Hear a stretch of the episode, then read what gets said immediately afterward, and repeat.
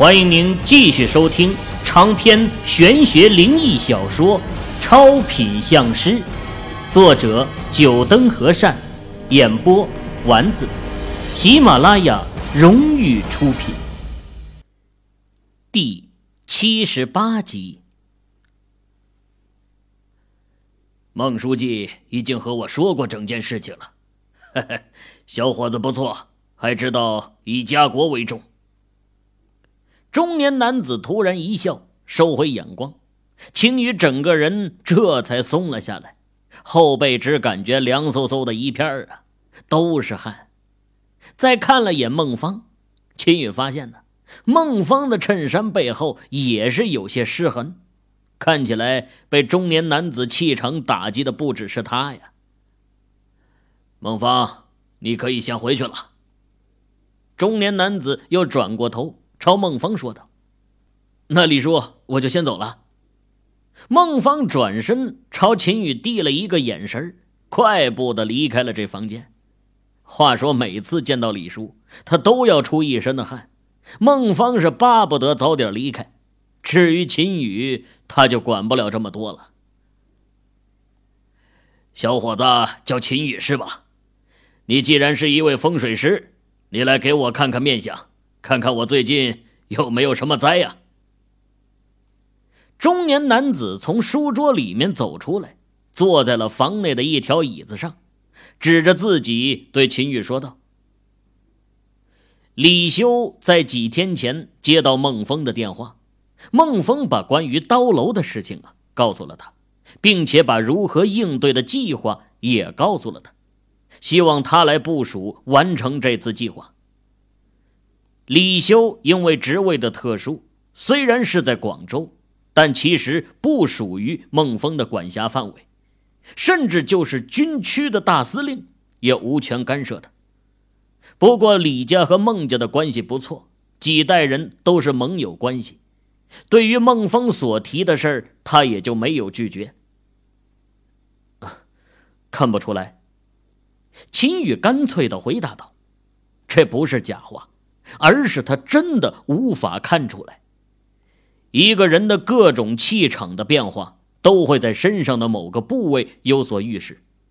比如破财的人，一般面色会略带青色，而眼前这位整个气场都是煞气，什么财气、运气根本就没法看到，这让秦宇怎么去算呢？哈哈，不错，没有说假话。李修听到秦宇的话，反而点了点头。风水相师，他也接触过不少，不过对于他的面相，那些相师们都说过看不出来，说他是煞气冲天，一煞挡万气，根本无法看出他的命理。按照你说的，你觉得小日本鬼子在那刀楼里搞了鬼，想要破坏广州的龙脉？不过这些目前都只是你的猜测，要是最后你的猜测是错的，这件事情可不好收场啊！李修又再次抛出了问题，直接开始质疑起秦宇的猜测。哼，那难道就因为只是猜测，将军就坐任不管？等龙脉真的被彻底破坏了，有了证据了？然后再行动吗？秦宇反问了一句。到那时候，就算是抓住了三井捕人，哪怕将他碎尸万段，又有什么用？龙脉被彻底破坏，遭殃的还是这一方百姓啊！李修皱着眉，听着秦宇的话，沉思了半晌，最后抬起头，深深的看了眼秦宇。说道：“既然孟书记都愿意相信你，那我也信你一次。”李潇走回桌子边，拿起桌子上的电话，拨了个号码出去，叫尤明过来一趟。不一会儿，门外又响起了一道敲门声。在李修喊了声“进来”后，一位青年男子走了进来。秦宇眯着眼睛打量着这位青年男子，这男子啊，应该就是李修嘴中的幽冥了。想来幽冥应该是他的代号。秦宇了解过特种兵啊，一般都会有一个自己的代号，在执行任务的时候，一般都是用代号来称呼。这样做的好处有两点，首先就是防止暴露身份，另外，一位特种兵的代号啊，往往代表了这位特种兵的性格或者特点。军队领导只要一看特种兵的代号，就差不多能了解对方的特点，也便于安排任务。能取幽冥这样代号的人，绝对不是普通人。不过，秦宇怎么看？都觉得这家伙不像是一个特种兵，身上一块肌肉都没有，身材又消瘦，甚至脸色还略微的有些苍白，倒更像那些整天宅在家里对着显示器玩游戏的宅男。就这么一位年轻的男子，竟然会有一个“幽冥”这样略带杀气的外号，秦宇实在不敢相信呢。这位是秦宇。幽冥，你们这次的任务是和他一起行动的，你带他去你们小队详细商量一下行动计划，要保证行动不能出一丝纰漏。李修严肃的对青年男子说道：“是，首长。”尤明朝李修敬了一个军礼，目光转向秦宇，双眼眯着，脸上一副人畜无害的样子。朝秦宇伸出了手，幸会幸会。秦宇握住幽冥的手，只感觉对方的手啊很冰，而且很纤细，倒更像是女孩子的手。秦宇忍不住怀疑啊，这家伙到底能不能举得动枪啊？就凭这双手，哪怕是青年男子满世界嚷嚷他是特种兵，恐怕也没有几个人会相信。金先生，请跟我来。幽冥和秦宇的手握了一下，就轻轻的抽回，把手插进裤兜，在前面带路。看到幽冥的动作，秦宇更觉得这家伙不像是一位特种兵，轻微的摇摇头。秦宇跟上了幽冥的步伐。来客人了，大家出来接客。幽冥带着秦宇拐过一个弯来到了另外一栋平房宿舍前，一脚踹开了房门，朝着里面喊道：“秦宇在后面听得一阵冒汗呢，这都是什么词儿啊？接客？难不成里面还是某个窑子不成？”跟着幽冥进了宿舍，秦宇的疑惑更深了：这些人真的是特种兵？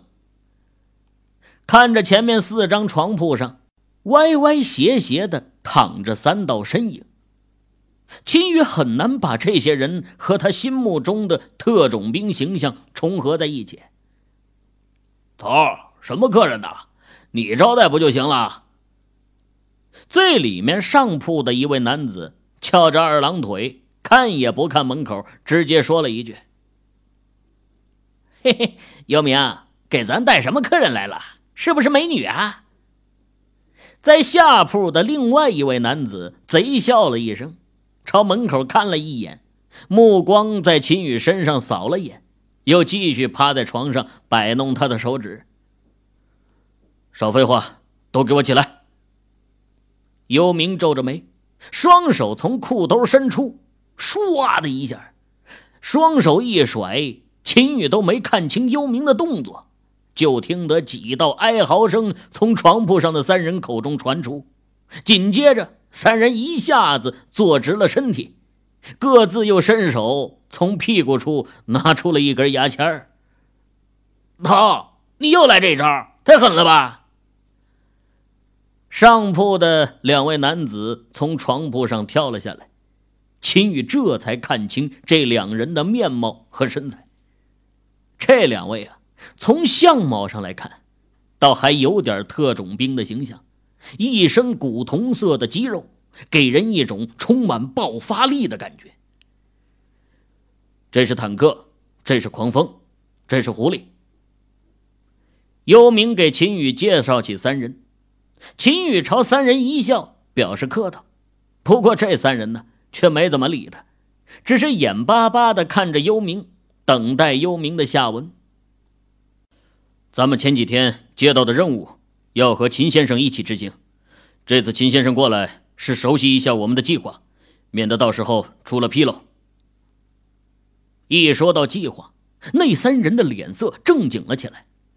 几人围坐在宿舍的桌子边，秦宇这才感觉到这些人有一点纪律，不然就先前看到的那散漫的一幕，他还真不敢相信这几位就是特种兵。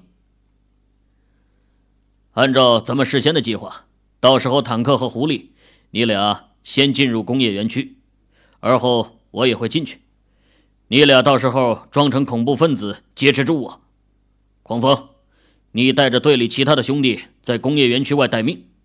根据我们的计算，最近的武警赶到大概要半个小时。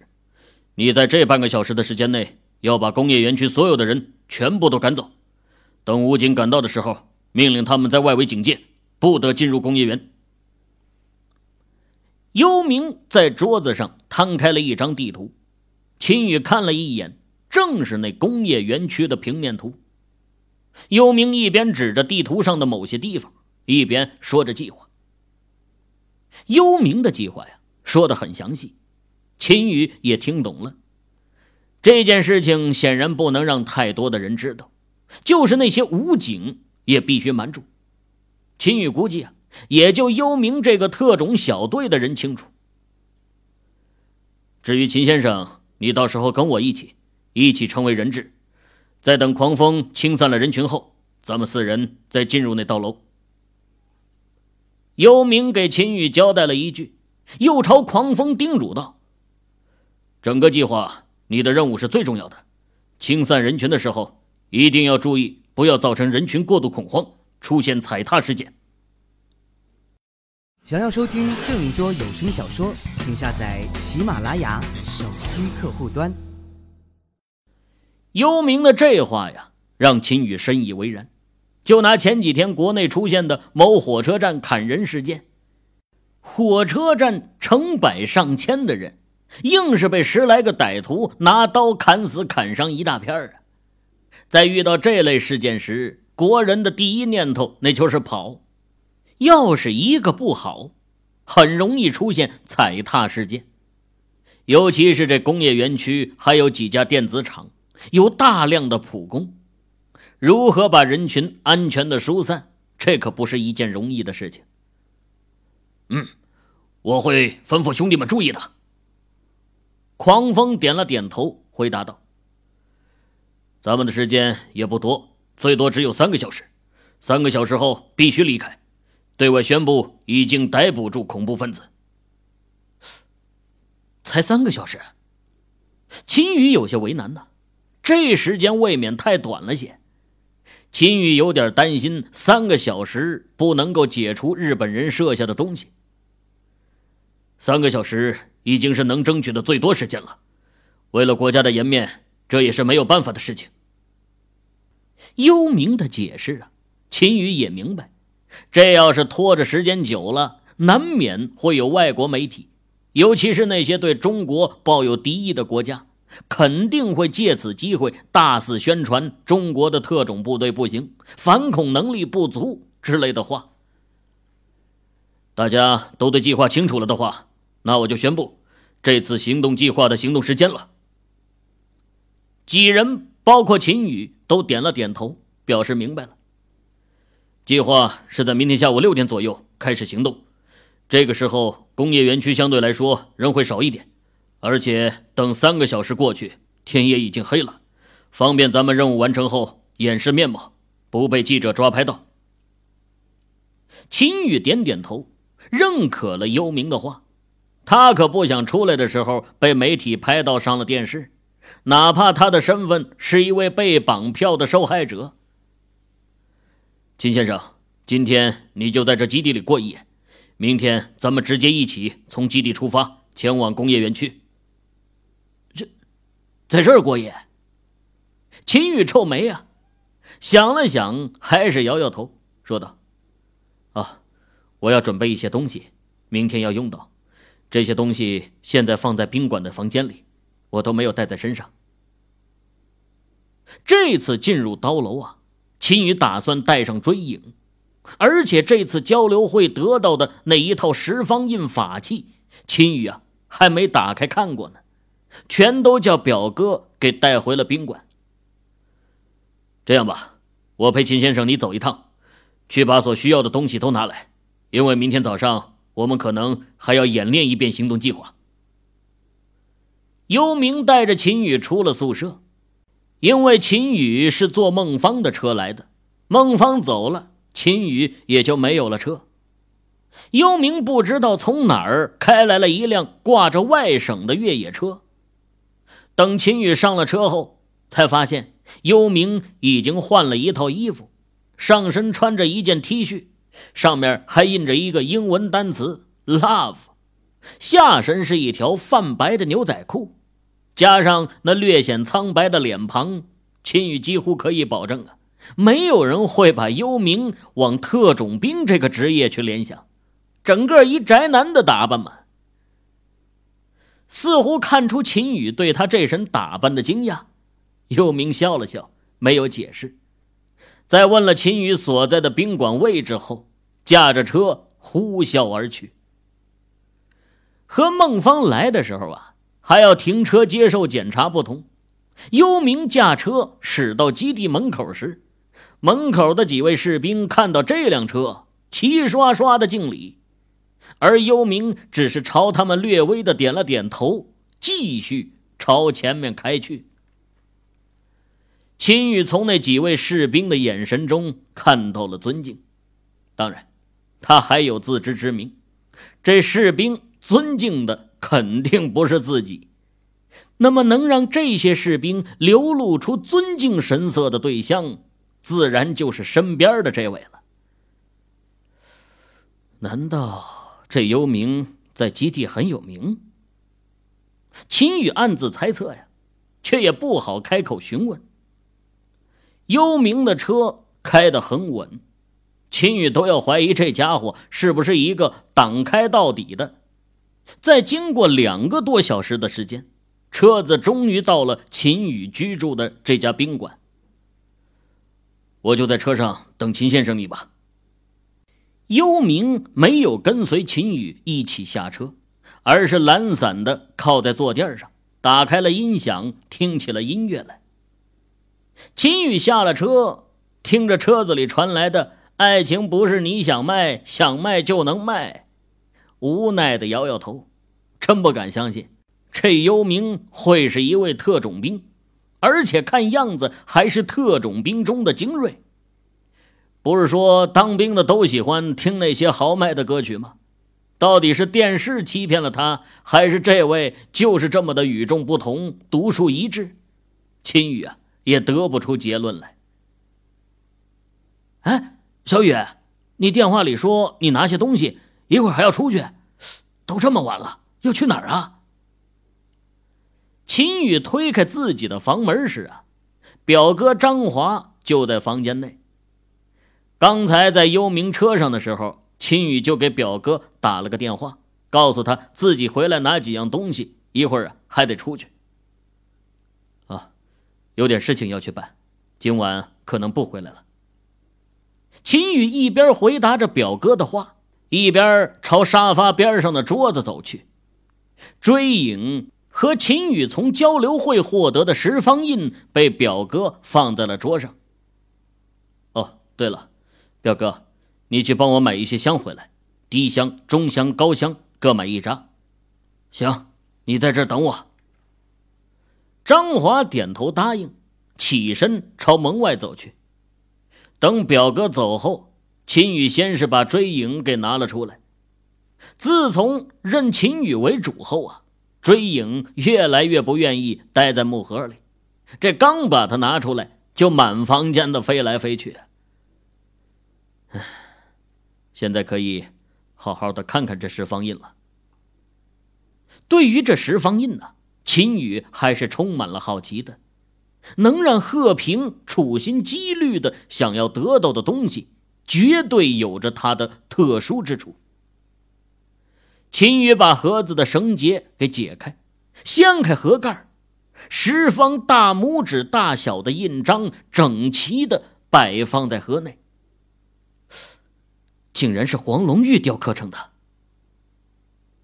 看着盒子里的这十方印章，秦宇大喜呀，从里面拿起一方仔细观摩。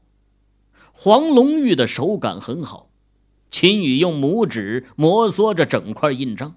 就感觉整块印章细腻柔美，有婴儿肌肤般的质感。别说是法器了，光这一套黄龙玉就得上百万了。秦宇曾经特意去查过这黄龙玉的价格。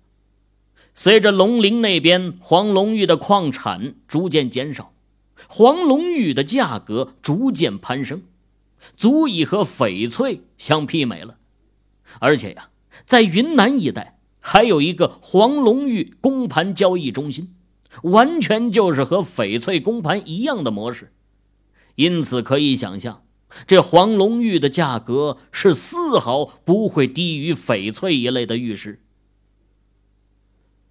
秦宇把这十方印章全部从盒子里拿出来，摆放在了桌上。按照一定的方位罗列排布，十方印章在灯光的照射下闪耀着美丽的光泽。不过，秦羽拿出这十方印章可不是为了欣赏它的炫目。秦羽体内的念力流转，按照变气诀的方式运转，一道灵光从秦羽的双眸抹过。等他再次睁开眼。望向这十方印章时，所看的场景和先前已经是大不相同了。